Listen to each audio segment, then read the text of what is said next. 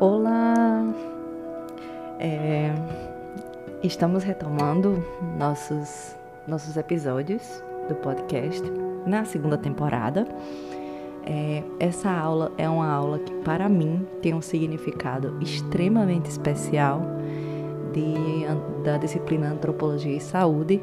Nosso tema há uns três anos, eu acho, quatro, três. É, o sagrado feminino e a sua influência na cultura ocidental. E ele tem um é um tema que para mim é de extrema importância, não apenas pelo gosto da leitura do estudo na, nas, na antropologia, na arqueologia relativa ao sagrado feminino, como na tentativa de incorporação de saberes ancestrais no dia a dia né, e que, trans, e que uh, transe, transcendam uh, o significado né, que vem sendo um pouco retomado com alguns movimentos, como o movimento Nova Era, não é essa a nossa proposta o resgate do sagrado feminino passa muito pelos saberes ancestrais, saberes populares do cuidado, e nós já vimos falando sobre isso quando a gente fala sobre as rezadeiras as benzedeiras, os saberes que são passados de geração a geração, e nossas origens judaico-cristãs, que resultam em alguns costumes que nós reproduzimos no nosso dia a dia, sobretudo aqui no Rio Grande do Norte, que eh, dificilmente a gente lembra a gente sabe a origem desses comportamentos, desses costumes, porque fazem parte da nossa cultura. Então, vem comigo, vamos falar um pouco sobre as origens desse, desse grande tema, dessa grande, grande área do estudo do sagrado feminino, ou do entendimento do que é a grande mãe terra, falando um pouco sobre a hipótese de Gaia, porque é um momento que é fundamental termos essa, essa visão global né, de, da terra como provedora da vida como nós conhecemos, do conceito vida como nós conhecemos. Estamos um pouco atrasados em termos de dias, mas vamos tentar suprir um pouco essa falta. É, a minha cadeira ela range bastante, não trabalhamos em estúdio, tá, gente? e vamos lá. Hoje, que dia é hoje? Hoje é 17 de março né? Hoje nós vamos ver um, que dia especial seria no entendimento dos princípios femininos dos saberes, das práticas sociais, das práticas culturais. Vamos lá.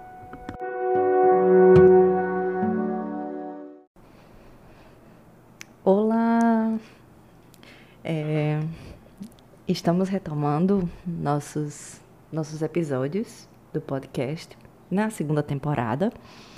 É, essa aula é uma aula que, para mim, tem um significado extremamente especial de, da disciplina Antropologia e Saúde. Nosso tema há uns três anos, eu acho, quatro, três. É, o sagrado feminino e a sua influência na cultura ocidental.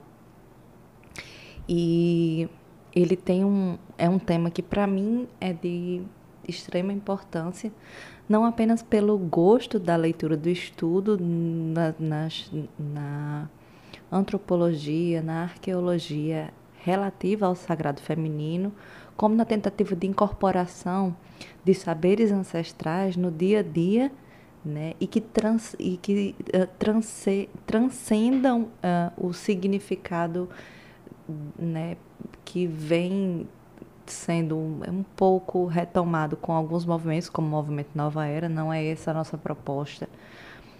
o resgate do sagrado feminino passa muito pelos saberes ancestrais, saberes populares do cuidado, e nós já vimos falando sobre isso quando a gente fala sobre as rezadeiras as benzedeiras, os saberes que são passados de geração a geração, e nossas origens judaico-cristãs, que resultam em alguns costumes que nós reproduzimos no nosso dia a dia, sobretudo aqui no Rio Grande do Norte, que eh, dificilmente a gente lembra ou a gente sabe a origem desses comportamentos, desses costumes, porque fazem parte da nossa cultura. Então, vem comigo, vamos falar um pouco sobre as origens desse, desse grande tema, dessa grande, grande área do estudo do sagrado feminino, ou do entendimento do que é a grande mãe terra, falando um pouco sobre a hipótese de Gaia, porque é um momento que é fundamental termos essa, essa visão global né, de, da Terra como provedora da vida, como nós conhecemos, do conceito vida como nós conhecemos. Estamos um pouco atrasados em termos de dias, mas vamos tentar suprir um pouco essa falta. É, é minha cadeira, ela range bastante e não trabalhamos em estúdio, tá, gente? e vamos lá. Hoje, que dia é hoje? Hoje é 17 de março, né? Hoje nós vamos ver um, que dia especial seria no entendimento dos princípios femininos dos saberes, das práticas sociais, das práticas culturais. Vamos lá.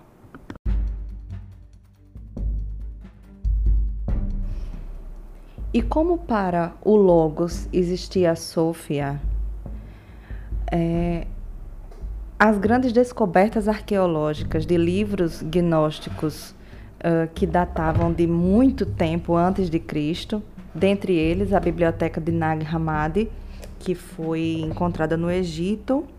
Deixa eu só encontrar aqui o, o, o, o a fonte que foi é, encontrado na região na, próxima à cidade de Nag Hammadi em 1945. Próximo a esse tempo, houve uma outra grande descoberta de uh, potes que continham pergaminhos selados em cavernas próximo ao Mar Morto, na região de onde se, re, se organizavam uh, os essênios, que eram populações uh, de ascetas, de grupos religiosos mais radicais, vamos dizer assim, mais radicais, antigos, e existem até outras correntes que falam que Jesus pertenceu, a, né, historicamente, a essa corrente de pensamento, mas que seriam, que eram es, es, é, escritos gnósticos, no caso de Nag Hammadi e dos manuscritos do Mar Morto. Dentro desses, desse compilado de livros né, e de fragmentos que eram encontrados, a gente teria fragmentos interessantíssimos que nós hoje chamamos de apócrifos, porque seriam evangelhos que não se encontram na Bíblia e gnósticos porque fazem parte da corrente de pensamento próxima da gnosis, que é, significa conhecimento. E aí na biblioteca de Nag Hammadi tem um texto que eu particularmente acho ele lindo, mas seria não apenas uma apresentação do que era o princípio feminino da deusa, mas uma, é, uma exemplificação de toda de todo grande, de toda grande sabedoria que emana do conhecimento, da busca pelo conhecimento. Ele começa sempre a cada parágrafo, cada verso com o eu sou, muito parecido com os, os escritos indianos, com os escritos do Bhagavad Gita e dos Vedas, né? Uh, dos Upanishads, que seriam os escritos mais antigos uh, orientais. O trovão é o trovão, a mente perfeita, faz parte, compõe a, dentro da biblioteca de Nag Hammadi, é, junto com outros livros como o Evangelho de Maria, como o Evangelho proto-evangelho Evangelho de Tiago, que seria a Natividade de Maria, mas são os evangelhos diferentes. Maria, a mãe de, do, de Jesus, e Maria, a outra. Então, são muitas histórias que rendem a personificação de ciclos de arquétipos e que vem se repetindo os mitos ao longo da história, como é o caso do nascimento de um Salvador ungido que nasce de uma virgem e que depois de algum tempo também tem a busca dela pela uh, reconstrução e, e a existência, a ocorrência da ressurreição do Salvador. Eu estou me referindo, por exemplo, ao mito de Ísis. Mas isso pode ser também a história do nascimento da Virgem, nascimento de Jesus Cristo, nascido da Virgem Maria. E ela é prevista lá no Antigo Testamento, que seria a entrega de uma das virgens do templo, que, que eram chamadas de as almas. Né? Então, teoricamente, Maria não era totalmente inadvertida sobre o seu papel dentro daquela comunidade. Ela era uma virgem preparada para aquilo, dentre todas as sacerdotisas em potencial. E todo o saber do povo, como emana do povo, vem das Marias, das Miriams, das Mariams, né? Que ao longo da, da história e da construção desse do mito, mas barra história Jesus, teria também a grande polêmica que vem desde a Idade Média sobre a convivência de Jesus com uma outra Maria.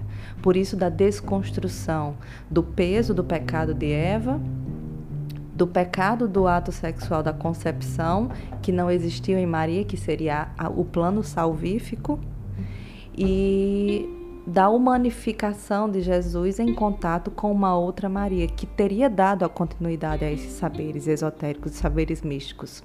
São discussões teóricas né, na construção do cristianismo que, quando a gente começa a estudar, é aquele que a gente estava falando na aula, explode a mente. E o, o Trovão Mente Perfeita começa sempre com: Eu fui enviada pelo poder e vim para aqueles que refletem sobre mim, e tenho sido encontrada entre aqueles que buscam por mim. Considerai-me, vós que refletis sobre mim, e vós ouvintes, escutai-me. Vós que estáis aguardando por mim, recebei-me em vós mesmos, e não me bani das vossas vistas. E não fazei com que vossas vozes me odeiem, nem, nos, nem vossos ouvidos. Não sede ignorantes de mim em qualquer lugar ou a qualquer hora Ficai atentos. Não sede ignorantes de mim, pois agora vem, minha gente. Agora vem. Pois eu sou a primeira e a última. Seria uma, uma, um paralelo a quando o próprio Salvador, o próprio Jesus, diz: Eu sou o Alfa e o Ômega.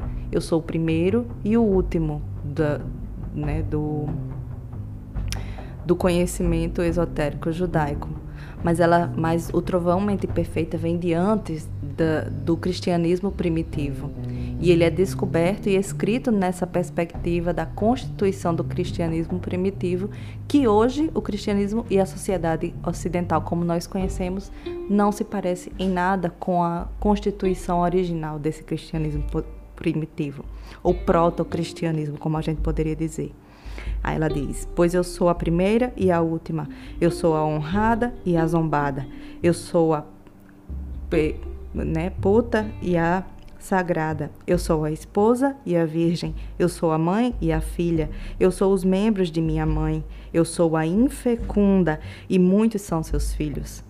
Eu sou aquela cujo casamento é grandioso, mesmo não tendo recebido um esposo. Isso é importante na escrita quando é, você tem a ruptura na cultura judaica da necessidade da existência de um rei dos céus sem a necessidade de uma consorte. E aí é quando ele contradiz a existência de um princípio fecundo do mundo, da natureza, que ela diz que ela é um casamento grandioso mesmo sem um esposo. Ela é sempre a noiva em devir, certo? Eu sou a parteira e aquela que não gera. Eu sou o consolo de minhas dores do parto. Eu sou a noiva e o noivo. E é meu esposo quem me criou. Eu acho que chegamos ao ponto. Eu sou a mãe do meu pai e a irmã do meu esposo. E ele é o meu fruto. Que isso aqui pode ser, inclusive, uma, uma um paralelo ao mito de Isis, Osíris e Horus. Eu sou a escrava dele que me preparou. Eu sou a governanta do meu fruto, mas é ele quem me criou antes da hora de um nascimento. Por exemplo, quando nada existia além da escuridão, veio o Logos e a Sofia, que nasceram a partir de quando nada existia.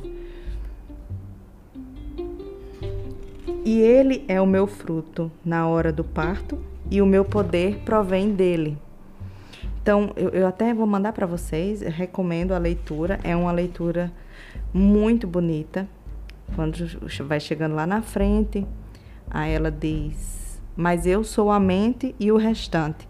Eu sou o conhecimento da minha inquirição e o encontro daqueles que me buscam, e a orientação daqueles que me perguntam, e o poder dos poderes em meu conhecimento, dos anjos que têm sido enviados pela minha palavra, e dos deuses em suas estações pelo meu conselho, e dos espíritos de cada homem que existe comigo e das mulheres que habitam dentro de mim.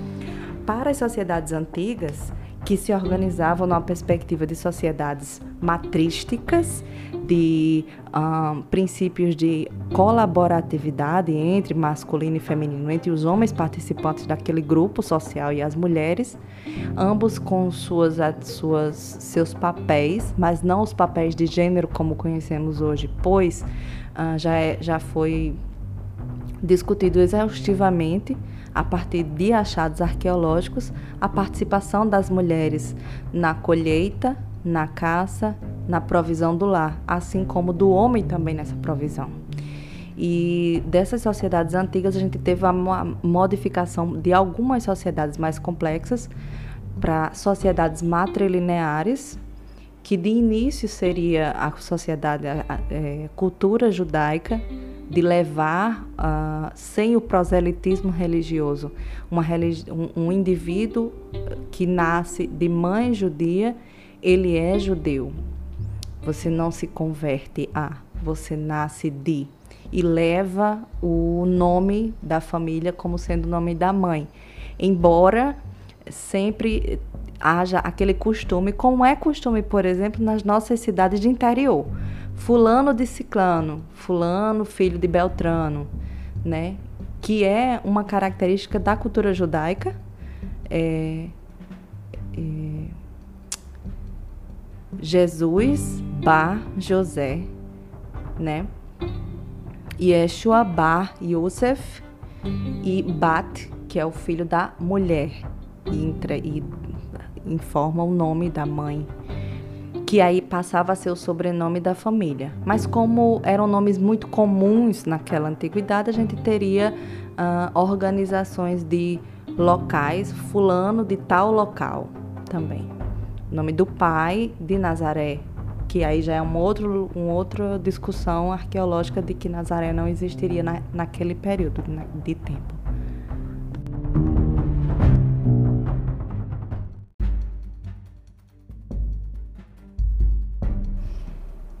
E como para o Logos existia a Sofia, é, as grandes descobertas arqueológicas de livros gnósticos uh, que datavam de muito tempo antes de Cristo, dentre eles a biblioteca de Nag Hammadi, que foi encontrada no Egito.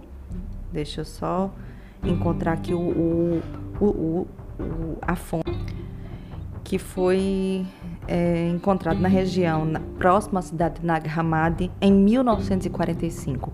Próximo a esse tempo, houve uma outra grande descoberta de uh, potes que continham pergaminhos selados em cavernas próximo ao Mar Morto, na região de onde se, re, se organizavam uh, os essênios, que eram populações uh, de ascetas de uh, grupos religiosos mais radicais, vamos dizer assim, mais radicais, antigos. E existem até outras correntes que falam que Jesus pertenceu, a, né, historicamente, a essa corrente de pensamento, mas que seriam, que eram es, es, é, escritos gnósticos, no caso de Nag Hammadi e dos manuscritos do Mar Morto, Dentro desses, desse compilado de livros né, e de fragmentos que eram encontrados, a gente teria fragmentos interessantíssimos que nós hoje chamamos de apócrifos, porque seriam evangelhos que não se encontram na Bíblia.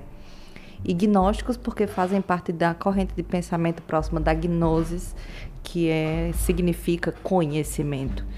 E aí na biblioteca de Nag Hammadi tem um texto que eu particularmente acho ele lindo, mas seria não apenas uma apresentação do que era o princípio feminino da deusa, mas uma, é, uma exemplificação de toda de todo grande, de toda grande sabedoria que emana do conhecimento, da busca pelo conhecimento.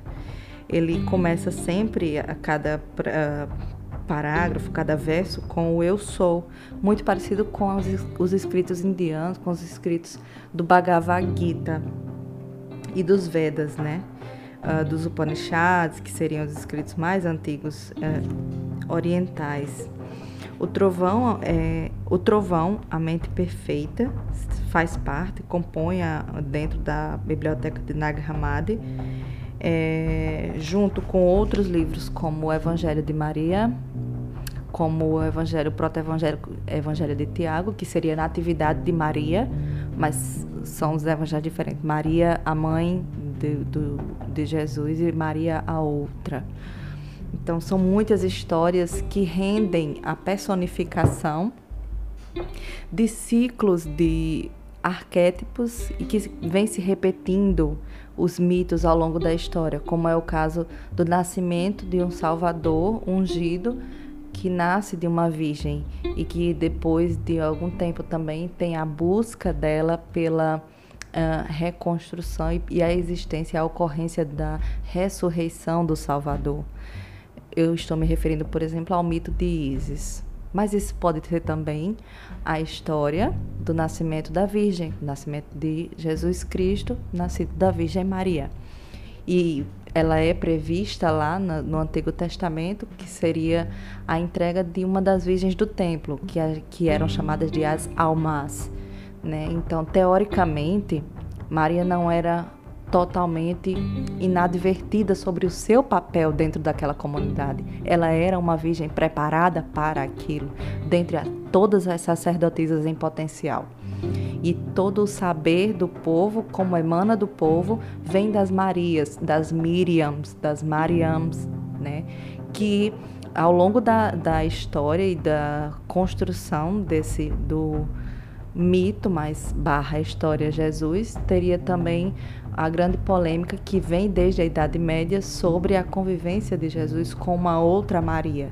Por isso, da desconstrução do peso do pecado de Eva, do pecado do ato sexual da concepção, que não existiu em Maria, que seria o plano salvífico, e da humanificação de Jesus em contato com uma outra Maria, que teria dado a continuidade a esses saberes esotéricos, saberes místicos.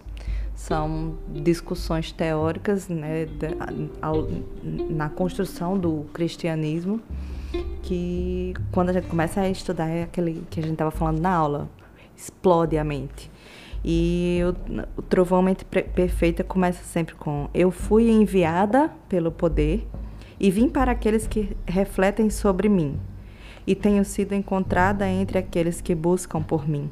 Considerai-me, vós que refletis sobre mim, e vós ouvintes, escutai-me. Vós que estáis aguardando por mim, recebei-me em vós mesmos, e não me bani das vossas vistas. E não fazei com que vossas vozes me odeiem, nem, nos, nem vossos ouvidos. Não sede ignorantes de mim em qualquer lugar ou a qualquer hora, Ficai atentos. Não sede ignorantes de mim, pois agora vem, minha gente. Agora vem. Pois eu sou a primeira e a última. Seria uma, uma, um paralelo a quando o próprio Salvador, o próprio Jesus, diz: Eu sou o Alfa e o Ômega. Eu sou o primeiro e o último da, né, do, do conhecimento esotérico judaico mas ela, mas o trovão mente perfeita vem de antes da, do cristianismo primitivo e ele é descoberto e escrito nessa perspectiva da constituição do cristianismo primitivo, que hoje o cristianismo e a sociedade ocidental como nós conhecemos não se parece em nada com a constituição original desse cristianismo primitivo, ou proto-cristianismo, como a gente poderia dizer. Aí ela diz: Pois eu sou a primeira e a última, eu sou a honrada e a zombada, eu sou a né, puta e a sagrada, eu sou a esposa e a virgem, eu sou a mãe e a filha, eu sou os membros de minha mãe, eu sou a infecunda e muitos são seus filhos. Eu sou aquela cujo casamento é grandioso, mesmo não tendo recebido um esposo. Isso é importante na escrita quando é, você tem a ruptura na cultura judaica da necessidade da existência de um rei dos céus sem a necessidade de uma consorte. E aí é quando ele contradiz a existência de um princípio fecundo do mundo, da natureza, que ela diz que ela é um casamento grandioso mesmo sem um esposo. Ela é sempre a noiva em devir, certo? Eu sou a parteira e aquela que não gera. Eu sou o consolo de minhas dores do parto. Eu sou a noiva e o noivo. E é meu esposo quem me criou. Eu acho que chegamos ao ponto. Eu sou a mãe do meu pai e a irmã do meu esposo, e ele é o meu fruto.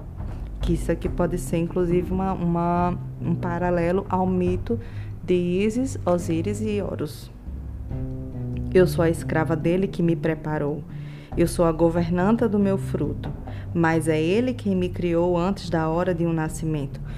Por exemplo, quando nada existia além da escuridão, veio o Logos e a Sofia, que nasceram a partir de quando nada existia. E ele é o meu fruto na hora do parto, e o meu poder provém dele. Então, eu, eu até vou mandar para vocês, recomendo a leitura, é uma leitura muito bonita. Quando vai chegando lá na frente, aí ela diz: Mas eu sou a mente e o restante. Eu sou o conhecimento da minha inquirição e o encontro daqueles que me buscam, e a orientação daqueles que me perguntam, e o poder dos poderes em meu conhecimento, dos anjos que têm sido enviados pela minha palavra, e dos deuses em suas estações pelo meu conselho, e dos espíritos de cada homem que existe comigo e das mulheres que habitam dentro de mim. Para as sociedades antigas, que se organizavam numa perspectiva de sociedades matrísticas, de um, princípios de colaboratividade entre masculino e feminino, entre os homens participantes daquele grupo social e as mulheres, ambos com suas, suas, seus papéis, mas não os papéis de gênero como conhecemos hoje, pois uh, já, é, já foi discutido exaustivamente a partir de achados arqueológicos, a participação das mulheres na colheita, na caça, na provisão do lar, assim como do homem também nessa provisão. E dessas sociedades antigas a gente teve a modificação de algumas sociedades mais complexas para sociedades matrilineares, que de início seria a sociedade, a, a, a é, cultura judaica, de levar, uh, sem o proselitismo religioso, religi um, um indivíduo que nasce de mãe judia, ele é judeu. Você não se converte a, você nasce de e leva o nome da família como sendo o nome da mãe. Embora sempre haja aquele costume, como é costume, por exemplo, nas nossas cidades de interior fulano de ciclano, fulano filho de Beltrano, né? Que é uma característica da cultura judaica. É, é, Jesus Bar José, né? Yeshua Bar Yosef e Bat, que é o filho da mulher, e, entra, e informa o nome da mãe que aí passava a ser o sobrenome da família. Mas como eram nomes muito comuns naquela antiguidade, a gente teria uh, organizações de locais, fulano de tal local também. O nome do pai de Nazaré, que aí já é um uma outra discussão arqueológica de que Nazaré não existiria na, naquele período de tempo.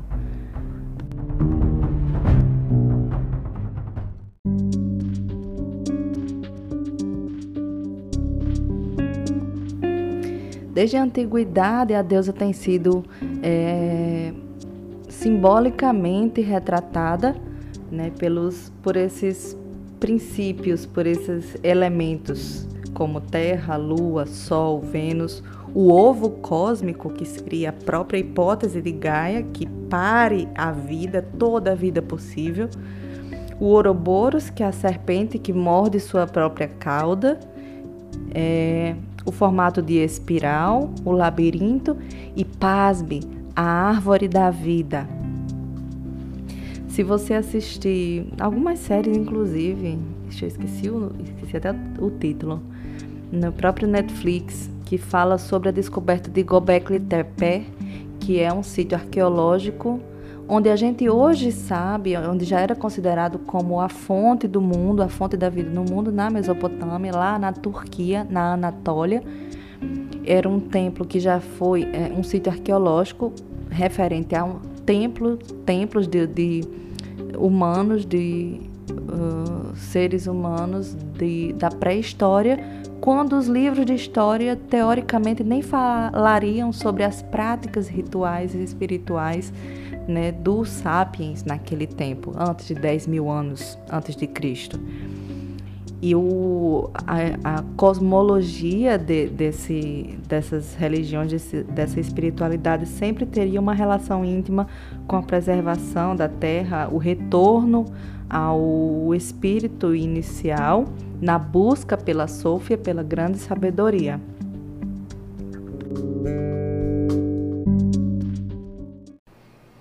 Então, dentre tantos mitos, tantos arquétipos e tantas personificações para esse princípio feminino, a gente teria desde a antiguidade diferentes uh, materializações da deusa e dessa fertilidade, como as imagens que a gente conheceria se você colocar no Google, por exemplo, Inanna, Ishtar, Astarte, é, Afrodite, Atena, é, Ator, que seria, aí já seriam os, as estruturas, as deusas zoomórficas do Egito, mas que assumem essa natureza fe, do feminino. Ator, uh, Sekhmet, na Índia a gente vai ter Sarasvati, uh, quem mais a gente pode lembrar? Ah, Baba Yaga, que é muito, muito bem relatada, contada por Clarissa Pinkola Estés em Mulheres que Correm com os Lobos, que é o grande princípio da anciã, que em contato consigo mesma, em paz com sua própria natureza, vive na floresta. Seria a característica, o estereótipo da bruxa da Idade Média, que vivia mais isolada dos burgos, das pequenas organizações, mas que era ela que sabia do uso das plantas naturais, dos remédios naturais, das ervas, das, dos encantamentos. É, as bruxas, as feiticeiras daquele período que foram as caçadas, que foram as rechaçadas, eram, na verdade, as as transmissoras de saberes ancestrais, mas trans, transmissoras também desses saberes que eram rechaçados pela própria igreja e que eram perseguidos pelo Tribunal da Santa Inquisição. É, e aí a Baba Yaga tem essa, essa característica, essa caracterização. E você vai vê-la em outros filmes, no caso, algumas, alguns filmes da Disney, a, Deus, a, a senhorinha que vive na floresta que é, na verdade é um mito eslavo, né, pagão e tal. Dentre outras eh, deusas gregas e romanas para a fertilidade, a gente tem Ceres, Cibele, né, Diana, Ártemis, Gaia. Aí para com relação ao Oriente, a gente vai ter outras como Kuan Yin, né, que é esse princípio da fertilidade, da alegria, da celebração na, na cultura oriental.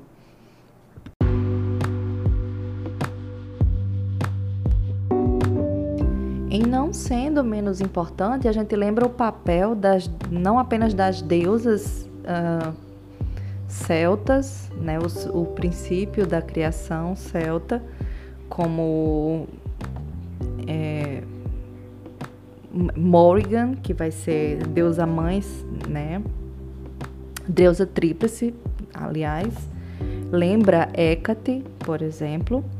E eu lembro o mito, que é uma lenda da, de que reforça a presença da mulher também nos campos de batalha, que é a lenda de Bodicea ou Boudica.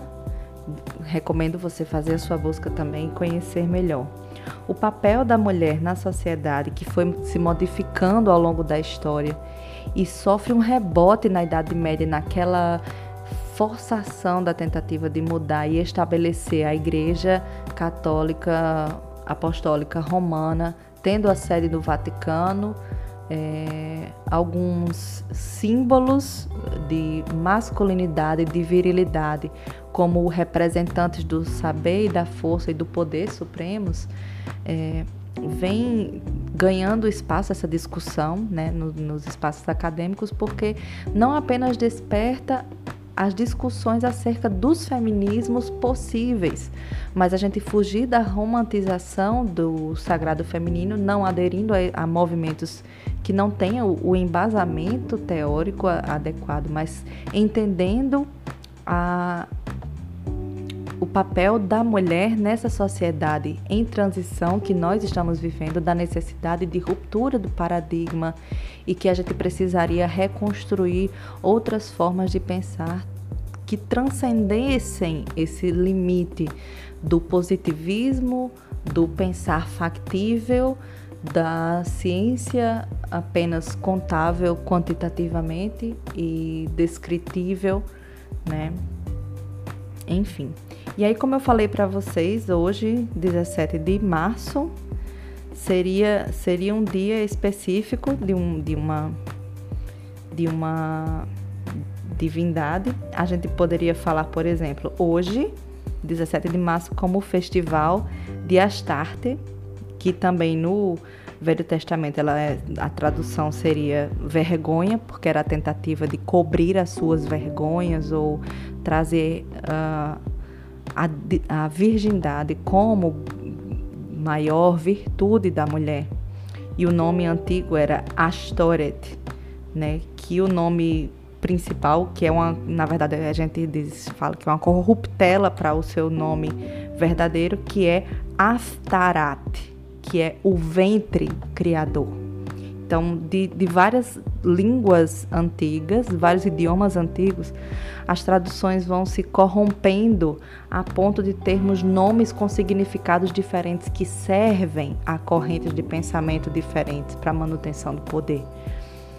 E aí ela, Astarte, ela tem essa, essa, essa comunicação com Vênus, que é a estrela matinal ou vespertina, com a qual você teria uma conexão mais intensa, né, de conhecer a si mesmo, conhecer o seu próprio corpo, conhecer os seus limites físicos, né?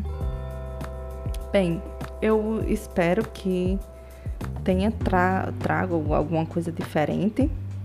É, na verdade, nossa aula presencial ela é bem mais, ela rende muito mais porque a gente ultrapassa esse limite do da arqueologia, lembra grandes escritoras, mulheres, né? Eu lembro bastante outra outra indicação que eu tenho para fazer aqui é uma é indicação de de um livro recente que vem que conta, reconta a história do da Inquisição das, das bruxas das bruxas de Salem, dos tribunais de Salem, mas é contado a partir da visão da escrava Tituba. E o livro é, eu estou até procurando aqui no Kindle, tá? Eu Tituba. É, Eu Tituba, Bruxa Negra de Salem. É um romance, obviamente, mas é uma tentativa de recontar sob a perspectiva da escravizada negra né? O, a, o, a autora é Marise Condé, ela foi vencedora do New Academy Prize né, de 2018. É um prêmio Nobel alternativo, elogiadíssimo até por Angela Davis. É, temos como escritora brasileira negra Carolina de Jesus, com Quarto de Despejo. É, a tentativa e a necessidade de, da tolerância, do exercício da tolerância sobre o conhecimento de outros exercícios espirituais, sempre entendendo que os, o exercício espiritual religioso sempre vai ser na perspectiva do bem coletivo, né, da energia positiva. Eu bati aqui no microfone, porque eu falo gesticulando como se eu estivesse conversando com alguém, tá? E o conhecimento dessa, dessa assimilação do, das religiões antigas, se a gente fala da religião da deusa, mas não necessariamente é uma religião da deusa, mas os saberes antigos, e a assimilação de saberes de matriz africana, do sincretismo religioso brasileiro, que é muito presente, tendo um bando e candomblé como religião naturalmente brasileira. Então, temos essa necessidade de exercitar a tolerância para os espaços diferentes de conhecimento para além das quatro paredes da nossa casa, porque são leituras que vêm de antes da, do, do que a nossa memória pode recontar. Nós, jovens, geração eu, millennial, vocês, geração Z, sei lá, mas que vem muito de antes do que está registrado pela, pelas crenças e padrões que limitam essa transposição da, do preconceito, da, do machismo, do patriarcado, do elogio à força física em detrimento do, da sabedoria, da Sofia. Então, espero ter trazido algo novo para você que está ouvindo. Espero que tenha despertado sua curiosidade, porque é uma das minhas áreas de maior prazer em estudar e de é, praticar, tentar praticar a paz, porque a valorização da vida e do, do feminino como algo necessário, é aquele balanço do yin, do yang, das energias. É, precisamos de, uma, de um respiro né, de pensamento, de renovação. Então, acho que é isso aí. Eu sou Amélia, esse é o podcast Trocando Ideias com a Professora e até a nossa próxima oportunidade de nos encontrar. Até logo!